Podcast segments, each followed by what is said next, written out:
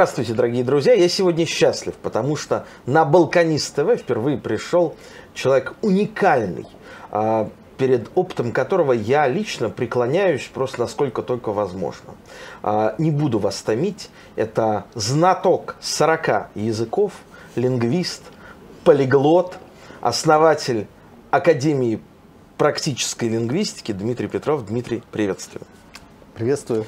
А, долго хотели, чтобы наконец сделать с тобой интервью. Вот, наконец, это получилось. Ну, конечно, мы будем говорить, поскольку мы балканисты, про этот прекрасный полуостров с лингвистической точки зрения. А, в твоем а, багаже языковом какие балканские языки присутствуют, как ты заходил в лингвистическом смысле на эту территорию, что для тебя показалось там самым сложным, много вопросов. Ну, давай. Угу. Ну, если рассматривать э, балканские языки в широком смысле, угу. масштабно, мы понимаем, что он, э, это э, некое сообщество языков. Есть даже такое понятие «Балканский языковой союз», э, в который включаются языки из разных групп. Там есть и, естественно, славянские языки, а, южные, южно э, подгруппы. Есть э, романские языки, есть греческий, есть албанский. То есть это языки, которые, которые объединяются не только а, по географическому принципу, но и благодаря некоторым сходствам а, в структуре, в грамматической структуре, частично в лексическом составе, частично э, в фонетических особенностях. Мне эти языки были всегда интересны тем, что а, вот как так на, на таком ну, достаточно небольшом пространстве а, в течение тысячелетий а, сосуществовали, взаимодействовали, частично смешивались, но тем не менее сохранили свою идентичность настолько, казалось бы, разные языки. А я понемножку занимался, ну, пожалуй, за исключением, к сожалению, пока албанского, а, различными языками а, этой системы. А, ну, пожалуй, в большей степени я знаком с греческим языком. Во время своих путешествий в страны бывшей Югославии я сказать, доводил до разговорного уровня сербский. Ну, сейчас мы понимаем, что то, что на месте сербо-хорватского языка уже целый ряд языков – это тоже очень интересный вопрос. А как ты к этому относишься? Вот был один язык, а, его изучали как один, да, ну, с диалектами, там, угу. какими-то своими особенностями, где-то говорят млеко, где-то говорят млеко, молоко, да, а, и так далее. А, Все-таки это один язык или это сколько получается? Сербский, хорватский, боснийский, черногорский? Ну да, четыре разных языка. Это угу. Карл Маркс и Фридрих Энгельс. Это один угу. или четыре разных человека. А, есть такое известное высказывание, что а, это по поводу извечной темы, что считать языком, а что диалектом. Что язык отличается от диалекта тем, что у языка есть армия и полиция. Угу. Угу. То есть э, язык поддерживается государством, государством и имеет э, в силу этого некий более... Ну, с этой точки зрения это уже четыре раза. Более языка. высокий статус. Но да. А это классический, яркий, можно даже сказать, вопиющий пример а, политической целесообразности. Угу.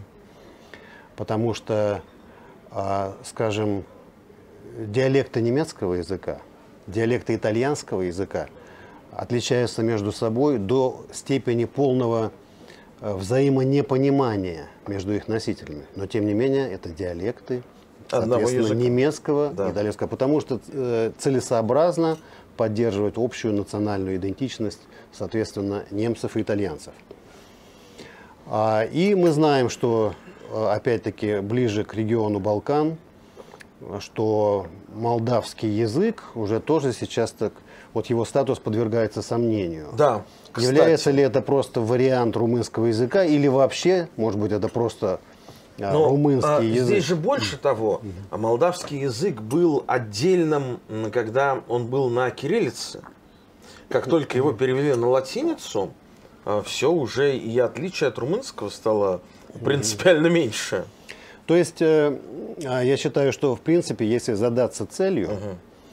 объявить некую разновидность, некий вариант языка, э, э, языка отдельным языком, то это не составит особого труда а в случае вот появления такой политической целесообразности. Если мы хотим разделить, отделить что-то от чего-то, один народ от другого или одну часть народа от другой части народа, а, ну, лингвистические инструменты всегда найдутся. Чтобы Скажи, пожалуйста, как проще всего а, человеку, который интересуется регионом, начать учить, допустим, сербский язык? Да, вот у тебя есть своя знаменитая метода, угу. метода Дмитрия Петрова по изучению всех языков, когда уже там с первого урока фактически человек начинает пытаться говорить.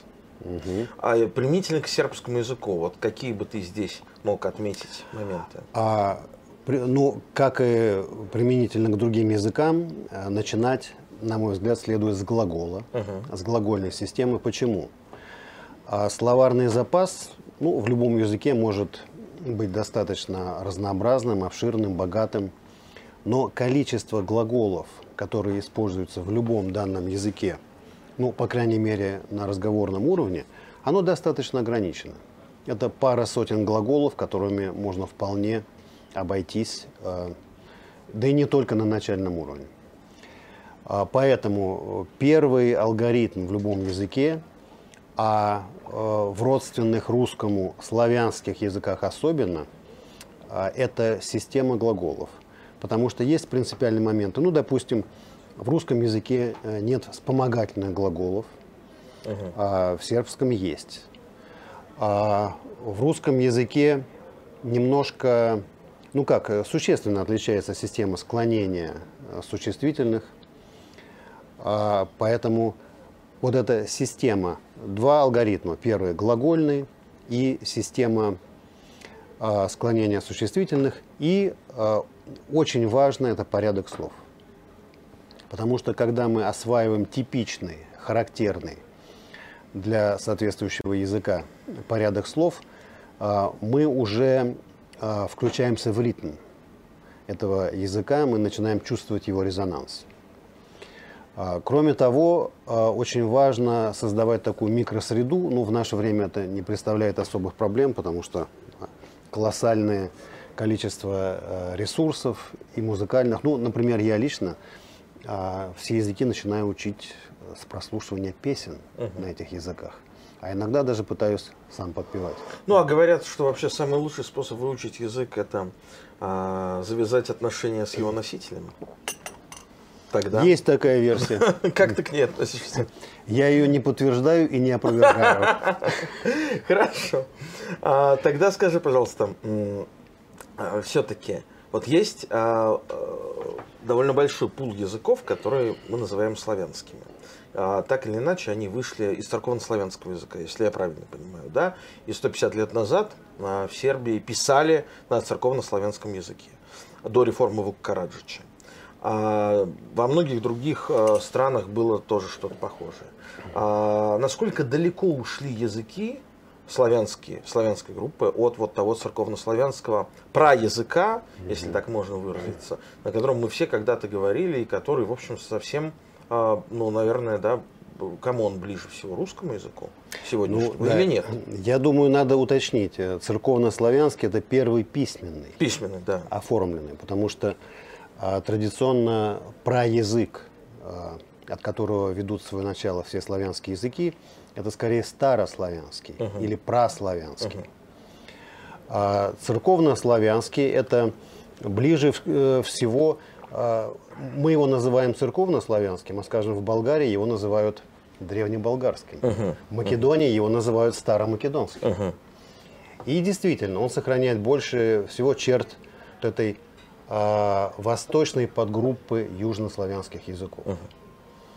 А, но именно в той форме, в какой эти языки существовали полторы тысячи лет назад. Потому что а, кодифицировался этот язык а, сначала с помощью глаголицы, а затем кириллицы, ну, на рубеже 8-9 веков нашей эры. с тех пор а, языки э, претерпели существенные изменения, хотя на тот момент а, расхождения между разными группами вот этой э, славянской семьи не были столь существенными. Все эти языки а, на всем пространстве от Новгорода до Адриатики были взаимопонятны. И не От прис... Новгорода до Адриатики. Единое да. языковое пространство. Это было единое пространство. Это были даже не столько государства, э, сколько скорее Племена? племенные да. союзы. Да. Племенные союзы. И мы знаем, что, собственно, э, Моравский князь Ростислав угу. был тем, э, кто пригласил Кирилла и Мефодия, собственно, поставил задачу вот, переводить э, богослужебные тексты на славянский язык, на тот язык, который сейчас мы называем церковно-славянским. Собственно, этот язык – это кодифицированная форма разговорного славянского языка, южнославянского языка той эпохи, а, специально для нужд церкви а, и, а, скажем так, создания вот письменных, э, так сказать, письменного института языка как уже некой формы э, литературы. Но какой из славянских языков дальше всего отошел от того языка? Я, я, бы, я бы сказал... Э, а какой ближе? Я бы сказал польский. польский дальше всех. Польский э, существенно изменил свою фонетику. Uh-huh. Но вот если мы представляем звучание польского языка, вот это появление а, большого числа шипящих uh-huh. звуков, носовые звуки – которые существовали в прославянском языке, но а в других языках они а, ну, постепенно отошли, в польском они остались, но появилось достаточно существенное расхождение между первоначальным а, звучанием вот этих исконного словаря угу. славянского и тем, в каком виде этот язык дошел сейчас. А ближе всех какой язык? А, ну, из того, что я знаю, я э, в основном а, большую часть этих языков я воспринимаю пассивно, по uh-huh, текстам uh-huh. или по звучанию. Мне кажется, что все-таки э, такие языки, как македонский, может быть, славянский, uh-huh. вот они сохранили такие архаические черты. Достаточно э, много таких архаичных черт сохранил в себе, например, чешский язык, uh-huh. но он подвергся существенному влиянию немецкого в плане структуры. То есть корни сохранили славянские, но очень много да. идиом, словосочетаний. И даже, и даже э, числительные, там числительные, говорятся да. по-немецки. То есть, да, единица, а, потом десяток. Да. Еда на 20. Да, да, да. да. Айнун Да, да, по-немецки, да, да, да. да, да. А, ну вот, коль скоро ты упомянул чешский язык, а, есть знаменитая в славянских языках история под названием «Ложные друзья переводчика». Да? Когда ты, тебе кажется, что ты язык понимаешь, а на самом деле это слово означает прямо противоположное, либо вообще что-то космически далекое от, от того, что ты слышишь. Откуда они берутся? Вот как может так произойти, что э, в русском языке позор – это позор, а в сербском языке позор, э, или в чешском, это внимание, да, угу. а позор что театр. Угу. Э, причем здесь внимание, позор и театр. А, корень здесь, э, если мы отбросим приставку по, это зор. Угу. Взор, зрить в корень, да, э, прозревать. То есть зрить это видеть. Соответственно, мы привлекаем внимание, смотри, или мы выставляем на обозрение. Угу в том числе с целью пристыдить uh-huh. кого-то, это позор. Uh-huh. На всеобщее обозрение, всеобщий позор. Uh-huh. Или, а иногда бывают такие взаимозамены, скажем, по-русски есть слово «змея», это общее название а, вот этой группы присмыкающихся. По-чешски «змея» – это «гадюка». Uh-huh. Зато то, то, что по, то, что по-русски «змея», по-чешски это «гад». Uh-huh. То есть два. Ну, это, это понятно, слова. это да. И, а в сербском языке есть разные, разные слова для упоминания. Вот у нас дракон. Ну, дракон и дракон, да? А в сербском языке есть добрый дракон, угу. змай. и злой дракон. Я не помню, как он там называется, но, в общем, это два разных слова. А, но хорошо, возвращаясь к ложным... Ну, я бы сказал, что между злым и добрым драконами существенная разница. Да, да. А в китайском языке, например, а, коль скоро так заговорили, нет слова брат. Есть слово старший брат и младший брат. Да? То есть иерархия. То же самое тут с драконами. Да, нет, по поводу а, слов применительно к членам семьи. А, абсолютно рекордсмены это, конечно, разные восточные народы. А, скажем, э, в индийских языках русское слово дядя переводится 16 разными вариантами. В зависимости от того, это младший брат отца, старший брат отца, муж э, старшей сестры отца и так далее. Вот. И э, возвращаясь вот к этим корням, иногда а, набор, это, это очень такая древняя история, набор согласных, которые представляют э, собой вот некий зачаток смысла, по-разному формируются в разных языках. Например, есть русское слово «мгла», а по-чешски «млга», по-словацки «гмла». Угу. То есть разные, да, те, э, да. три согласных, но они тасуются, тасуются в разные, в разные да, формы. Да, да, да, да, да. А с чем ты, кстати, связываешь а, такую а, экономность сербского языка на гласные? Да, там может быть подряд а, пять согласных. А, недавно я брал на прокат машину в Белграде на улице Трнска. Угу. Вот, ну или смерть, да, смерть. Ну, вообще, без единой гласной. Что это? Откуда это? Да, кстати, у чехов то же самое. Трх. Угу. Да, торг, площадь. Трх или крк, горло. Ага, ага. А, но на Это самом, же неудобно. На, на самом деле, а, ведь вот эти племенные союзы славянские, которые распространялись в разные стороны, ну, а, наиболее вероятный очаг этого распространения в районе Карпат, ну, так считается, по археологическим и генетическим данным. А, причем а, племена, а, иногда одно племя разделялось, и мы, мы скажем, знаем, что на территории вот, Киевской Руси было племя хорваты, белые uh-huh. хорваты. Uh-huh. И, очевидно, часть этого племени отошла вот во время массового переселения на Балканы. Мы знаем, что на территории Германии были еще есть сорбы. Сербы. Сорбы, сербы. Лужицкие сербы. Да, и поэтому даже фонетические черты Э, которые мы находим в каких-то славянских языках или вариантах uh-huh. языков, мы можем встретить в разных местах. Например, а, в России есть ряд говоров, например, уральский, где мы наблюдаем аналогичные а, вот этим проявлениям, которые мы с тобой упомянули, экономии на гласных. Uh-huh. Вот такой такой разговор, когда на гласных очень. И в то же время мы видим очень певучие, напевные, скажем, что характерно для Украины. Uh-huh. А, или да, даже если мы возьмем два таких родственных народа, как чехи и словаки, у словаков нет вот этой экономии.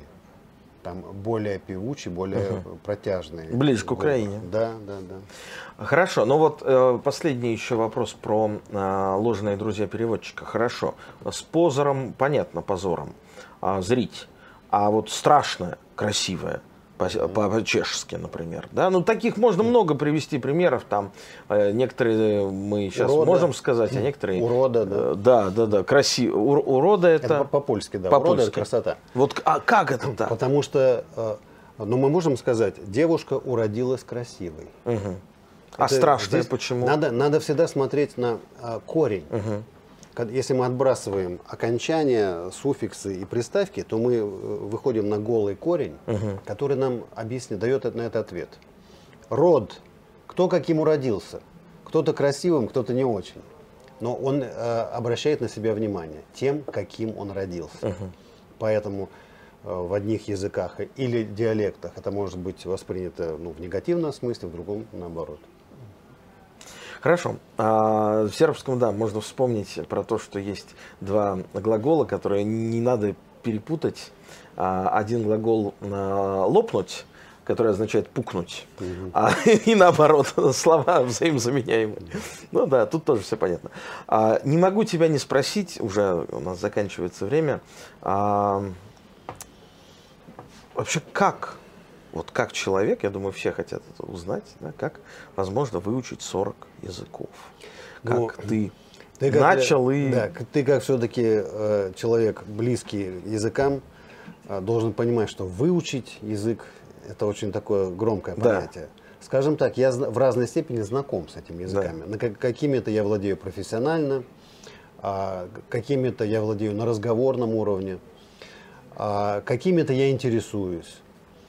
А э, я бы объяснил это так. Во-первых, это страсть. То есть э, не проходит ни одного года, чтобы я ну, хотя бы не освоил на каком-то базовом уровне пару новых языков. Uh-huh. Это не значит, что я их все держу в голове. Ну, допустим, вот в течение этого года, в начале этого года у меня была поездка в Египет, я освоил э, египетский диалект арабского языка, которым пользовался во время поездки. И, ну, так, не, не скажу, что на свободном уровне, но достаточно для общения с местными uh-huh. людьми. Uh-huh.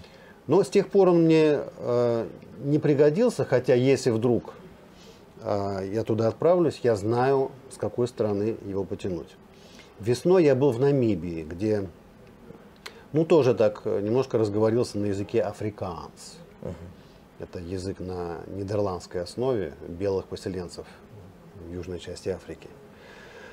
А, это может быть а, еще и потому, что язык я воспринимаю не просто как набор каких-то грамматических конструкций, как э, некую сферу, некую дисциплину учебную, а как э, ключ э, к еще одному измерению, в котором можно тоже почувствовать себя комфортно, общаться с теми, кто живет в этом измерении. Еще это, каждый язык это еще одна вселенная. Может быть, в этом секрет. Если вы захотите выучить язык для того, чтобы говорить, а не для того, чтобы выучить язык, потому что язык нужен для того, чтобы говорить, с ошибками, неважно, главное, чтобы тебя понимали. С удовольствием. Да? Если тебя понимают, значит цель достигнута. То приходите в школу Дмитрия Петрова, которая теперь называется Академия практической лингвистики на Мясницкой улице. Вот, а, и будь, будет вам счастье.